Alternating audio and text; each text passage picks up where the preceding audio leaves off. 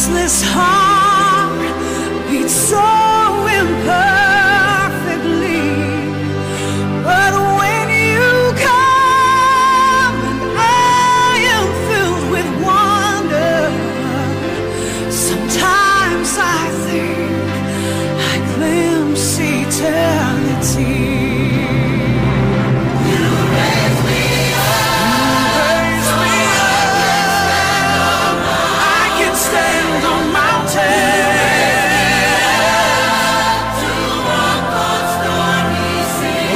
story.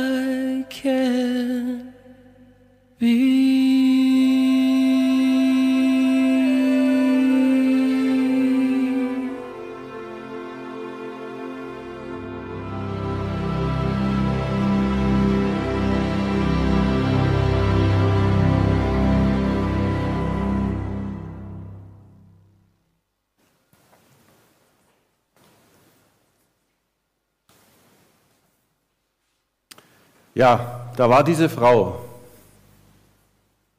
beim Ehebruch erwischt worden. Und was passiert? Die Schriftgelehrten und die Pharisäer, also die religiösen Obersten damals, die nehmen diese Frau und bringen sie in den Tempel. In den Tempel, in dem Jesus gerade lehrte. Wir wissen nicht, was Jesus dort gerade gelehrt hat, denn das ist nicht überliefert, aber vielleicht hat er darüber gesprochen, dass er der gute Hirte ist. Der gute Hirte, der seine Schafe auch durch tiefe Täler führt und sie mit dem Stecken und Stab des Hirten tröstet. Und der seinen Schafen dann auch einen Tisch im Angesicht ihrer Feinde bereitet. Vielleicht hat er das gerade gepredigt. Und da steht diese Frau vor ihm und die Pharisäer und die Schriftgelehrten. Und die Schriftgelehrten sagen, Meister. Vielleicht haben sie sogar etwas zynisch gesagt, Meister. Mose hat uns geboten, also in den mosaischen Gesetzen, dass Ehebrecher und Ehebrecherinnen gesteinigt werden müssen. Also das ist eine Todesstrafe. Was sagst du dazu, Meister? Sie haben das natürlich gemacht, um Jesus in eine Falle zu locken. Denn wenn er jetzt gesagt hätte, steinigt sie nicht, dann hätte er natürlich das mosaische Gesetz, was damals gegolten hat, gebrochen. Wenn er gesagt hätte, steinigt sie, was wäre dann mit seiner Botschaft der Barmherzigkeit, der Liebe, des guten Hirten geworden? Und wir wissen, wie Jesus geantwortet hat.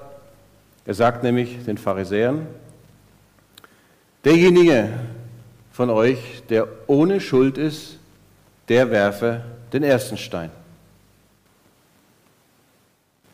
Daraufhin wollte natürlich keiner der Pharisäer den ersten Stein werfen, denn sie wussten ja, dass sie auch schuldig sind und sie wollten natürlich ihren Kollegen gegenüber nicht zeigen, aber ich bin wirklich ohne Schuld und du nicht. Das war ein Gruppendruck sozusagen, unter anderem. Und sie wussten, dass sie keine Chance haben, das Gesetz auch zu halten, obwohl sie es wirklich bemüht hatten. Also gehen, ziehen sie dann von dann. Was hat Jesus aber mit, der, mit dieser Antwort auch gemacht? Er hat ja gesagt, wer ohne Sünde ist, der werfe den ersten Stein. Eigentlich hat er gesagt, richtig, steinigt sie. Das sagt das Gesetz. Aber er fügt was dazu, nämlich, das Urteil darf der vollstrecken oder anfangen es zu vollstrecken, der ohne Sünde ist. Damit hat er schon was gesagt von der neuen Botschaft, von seinem guten Hirtentum. Der Richter über Leben und Tod ist derjenige, der ohne Sünde ist. Der darf es vollstrecken. Das ist Jesus allein. Und er fragt dann die Frau, Frau, was ist los mit dir? Hat dich niemand verklagt? Was ist mit denen? Die sind weg. Deine Feinde sind weg. Hat dich niemand verklagt? Und sie sagt, nein, es hat mich niemand verklagt. Und dann spricht Jesus sein Urteil über sie und sagt, ich verklage dich auch nicht. Geh hin und sündige hinfort nicht mehr. Also er bestätigt diese Sünde, damit er auch, aber er sagt, ich verklage dich auch nicht. Das verzeiht mir Gott nie. Fragezeichen, Ausrufezeichen. Das ist der, Predigt von mein, äh, der Titel von meiner Predigt heute. Äh, und damit geht auch unsere Predigtreihe, die wir haben, zu Ende. Habt ihr das auch schon mal gedacht? Das verzeiht mir Gott nie? Wenn nicht so direkt, dann vielleicht in der etwas abgeschwächten Form die zweifelnde Frage, ah, ob mir Gott das wohl vergibt oder wieder vergibt. Und ich wage einmal die Behauptung, dass jeder, der in einer Glaubensbeziehung zu Gott steht, sich irgendwann schon mal so eine Frage gestellt hat. Zumindest bei mir ist es so. Vielleicht gibt es ja da diese, diese eine große Verfehlung, die wir schon das ganze Leben mit uns mit rumtragen und wo wir sagen, meine Güte, das war so schlimm, was ich da gemacht habe, das wird mir Gott kaum verzeihen können. Oder waren es diese vielen, vielen kleinen Sünden und Verfehlungen, die Dinge, die ich schon tausendmal begangen habe und schon tausendmal bekannt habe und schon tausendmal versucht habe, es abzustellen und es geht nicht? Ist es das? Irgendwann muss es Gott doch auch mal zu viel werden. Irgendwann muss doch mal das Fass voll sein. Irgendwann vergibt er uns dann vielleicht die Schuld doch nicht mehr. Vielleicht denken wir manchmal so. Und wenn wir so denken, dann müssten wir logischerweise denken, okay, wo ist dann die maximale Grenze der Schuld? Wo ist die Obergrenze, ab der uns dann Gott nicht mehr vergibt? Und wenn es so eine Grenze gibt, dann ist natürlich gut, wenn wir herausfinden, wo ist sie denn? Wo liegt sie denn? Gibt es also so schwere Sünden und Schuld, die Gott nicht vergeben kann? Oder sammelt sich bei all diesen kleinen Sünden vielleicht irgendwie so ein Konto an? Und wenn das mal voll ist, dann die nächste kleine Sünde, die ist dann einfach drüber und die kann dann nicht mehr vergeben werden. Gibt es sowas überhaupt, kleine und große Sünden aus Gottes Sicht? Gibt es da Unterschiede? In unserem westlichen Rechtsverständnis ist es ja durchaus so. Es ist ja ein Unterschied, ob ich zum Beispiel mit 55 durch die geschlossene Ortschaft fahre und geblitzt werde oder ob ich jemanden umbringe. Das ist ja ein Unterschied in der Schuld, die ich habe, zumindest im deutschen Gesetz, denn entsprechend ist ja auch die Strafe dann unterschiedlich. Man bespricht dann bei Mord zum Beispiel von besonders schwerer Schuld. Große und kleine Sünden kennt Gott das auch. Und wenn man solche Fragen hat, ist es immer gut, man schaut mal in die Bibel rein, denn dort wird man wahrscheinlich dann die Antwort finden. Und so findet man zum Beispiel im Jakobusbrief im Kapitel 2, da steht, wenn jemand das ganze Gesetz hält und sündigt gegen ein einziges, der ist am ganzen Gesetz schuldig. Und das ist ja schon eine relativ kompromisslose Auslegung des Gesetzes. Egal an welcher Stelle du das Gesetz übertreten hast, du bist am ganzen Gesetz schuldig, du bist Gesetzesbrecher. Auf uns übertragen würde das ja heißen, ich fahre mit 55 Stundenkilometer durch die Ortschaft, ich werde geblitzt und bin dann am ganzen deutschen Gesetz in allen Aspekten schuldig. Und Jesus, der legt da sogar noch eins drauf. Der sagt nämlich, ihr habt gehört, dass gesagt ist, du sollst nicht Ehe brechen. Ich aber sage euch, wenn äh, wenn ihr eine Frau anseht, sie zu begehren, dann habt ihr schon in eurem Herzen Ehebruch äh, äh, begangen. Also wir sehen, es ist ziemlich unmöglich, das Gesetz zu halten. Wenn selbst schon die gedankliche Übertretung eines Gesetzes schon dazu führt, dass man es übertritt, dann können wir uns ganz getrost von der Hoffnung verabschieden, das Gesetz überhaupt jemals halten zu können. Wenn ihr also denkt, es wäre ja schon mal cool, mit 55 durch die Ortschaft zu fahren, pang, schuldig, am ganzen deutschen Gesetz, schon vorbei. Also, ist das Gesetz haltbar? Keine Chance, geht überhaupt nicht. Und den Pharisäern war das auch bewusst, deswegen haben sie ja die Frau dann auch nicht gesteinigt. Sie sind abmarschiert, denn sie wussten, es ist unmöglich, äh, ohne Sünde zu sein. Also Gott ist da sehr, sehr eindeutig unterwegs, was die Einhaltung seines Gesetzes betrifft. Das entweder eingehalten oder nicht eingehalten, schwarz oder weiß. Und dazwischen gibt es einfach nichts. Und die Art der Verfehlung ist dabei unerheblich. Selbst die kleinste Übertretung macht uns ja schon Gesetzesbrechern, genauso wie ein Mord jemanden zum Gesetzesbrecher macht. Gesetzesbrecher ist Gesetzesbrecher. Fertig. Wir machen es mal anschaulich. Ihr habt äh, am Eingang so eine Karte bekommen. Nehmt die mal bitte raus, wenn ihr sie noch habt, hoffentlich. Das ist ein Symbol. Und diese Karte hätte jeder bekommen sollen, der schon mal in seinem Leben irgendeine Sünde begangen hat. Irgendeine Kleinigkeit. Wenn ihr jetzt sagt, dann hätte ich eigentlich keine kriegen können, dann dürft ihr sie gerne weglegen. Wenn ihr also noch nie irgendwas gemacht habt, was Gott nicht gefallen hat, dann dürft ihr sie weglegen. Ansonsten gehört sie zu euch. Wenn ihr die tatsächlich weglegt, bitte am Ende des Gottesdienstes gerne mit mir sprechen. Ich hätte gerne eine Audienz dann. Aber Spaß beiseite. Wer jemals schon was getan hat, dem gehört so eine Karte. Und jetzt stellt euch vor, Jesus kommt jetzt hier in diesen Raum und will mal sehen, wer vor ihm schuldig ist und wer nicht. Und dann geht er durch die Reihen und sieht dann die rote Karte und er fragt dann nicht, warum hast du diese Karte bekommen, was war denn der Grund dafür, sondern er sagt einfach, aha, eine rote Karte. Er ist schuldig oder sie ist schuldig geworden vor mir. Und wenn ihr jetzt diese Karte mal nehmt und mal hochhaltet, so dass man es sehen kann, und jetzt schaut euch mal um, was ihr hier seht. Eine ganze Kirche voller Gesetzesbrecher. Es ist echt übel. Selbst der Prediger. Eine ganze Kirche voll Gesetzesbrecher. Manchmal, manchmal ist es ja so, man denkt, ach, die anderen Christen, die haben das irgendwie besser drauf, die, die sind frommer, die singen schöner, die beten besser, äh, die sind irgendwie hingegebener oder was auch immer. Manchmal denkt man ja so. Und nur sich selber macht man dann so nieder und sagt, ah, aber ich nicht. Denkt an dieses Bild, was ihr jetzt gerade gesehen habt. Alle haben eine rote Karte. Alle sind Gesetzesbrecher. Da ist keiner, der irgendwie äh, besser ist. Ja, da kann man nur sagen, wenn man das so ansieht, dieses Bild, äh, so ähnlich wie die Astronauten von Apollo 13 es damals gesagt haben, Houston, wir haben ein Problem. Oder Jesus, wir haben ein Problem.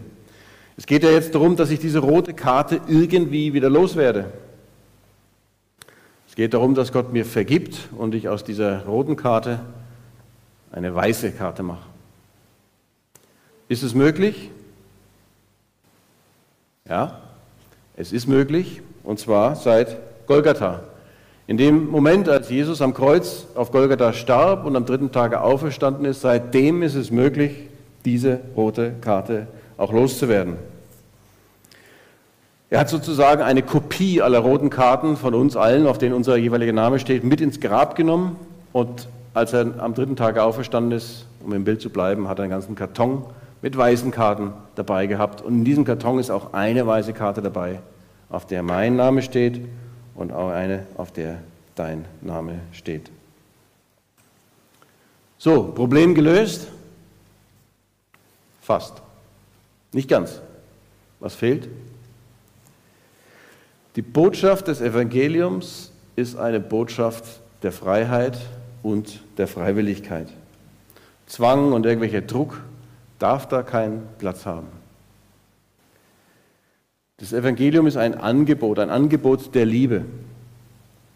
Dieses Angebot anzunehmen kostet uns nichts, aber es zu schaffen hat Jesus das Leben gekostet am Kreuz.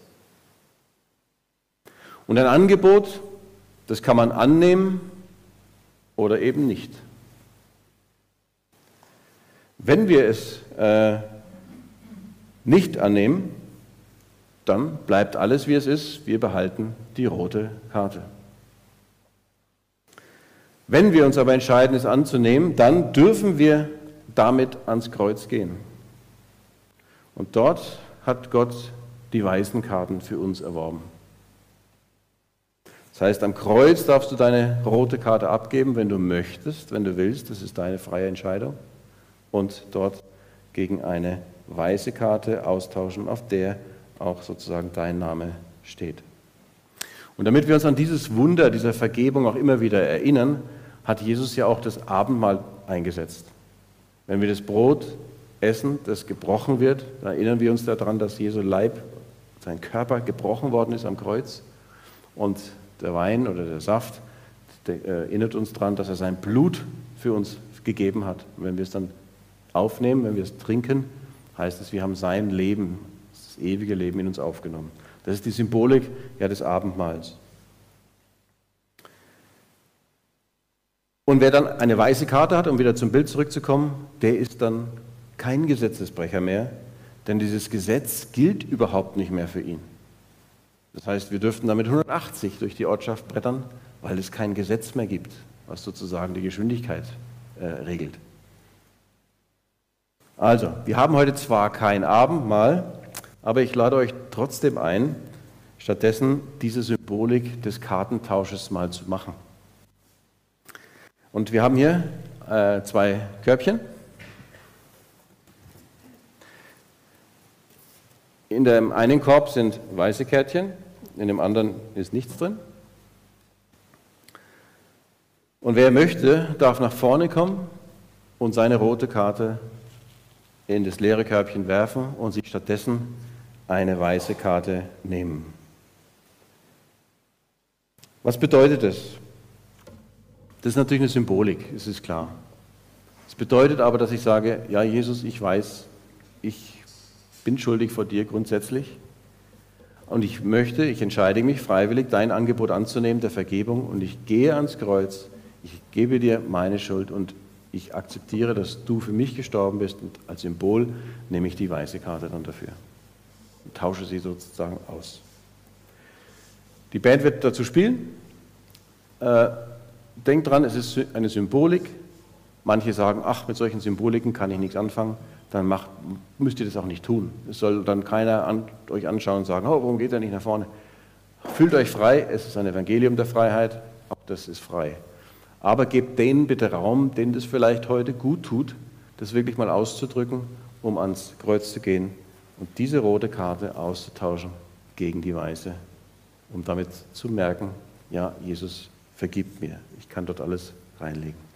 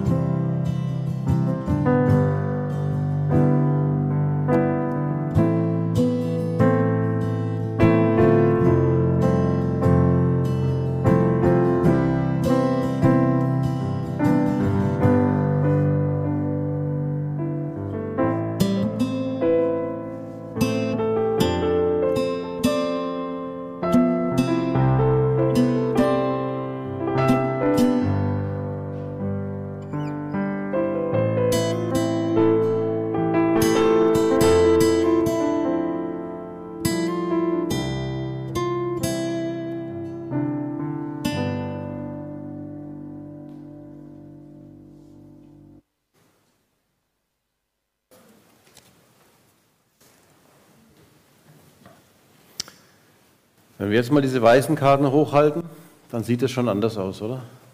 Wenn Jesus jetzt durch die Reihen geht, gehen würde und schauen, ah, meine Kinder, meine Kinder, die ich erworben hat, würde er sagen, am Kreuz.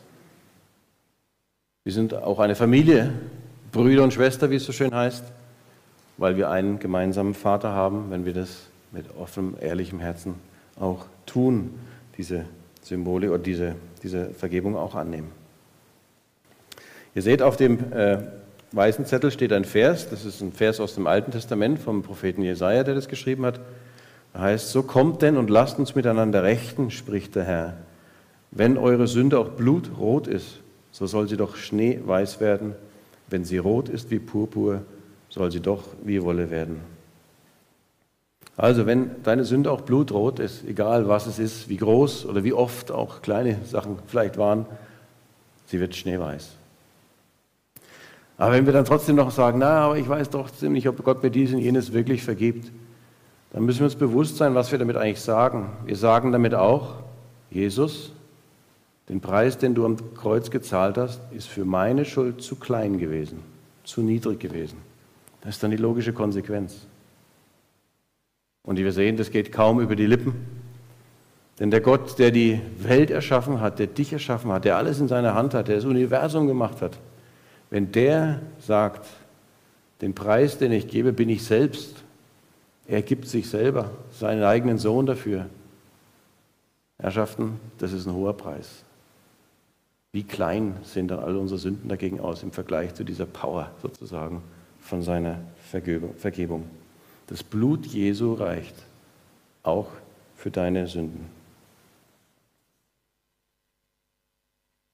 Es gibt aber eine Bedingung von dieser äh, Vergebung. Ich muss Jesus diese rote Karte geben. Ich darf sie auch behalten. Er wird mir sie nicht aus der Hand reißen. Und hier ist diese Freiheit drin, die uns Gott auch gibt. Es ist kein Evangelium des Zwangs. Aber wenn wir ihm die Karte geben, die rote, dann dürfen wir die weiße entgegennehmen. Und dann, wenn ich das getan habe, dann habe ich sozusagen diese Vergebung empfangen. Und dann bin ich ein für allemal sein Kind. Von jetzt an bis in alle Ewigkeit. Amen.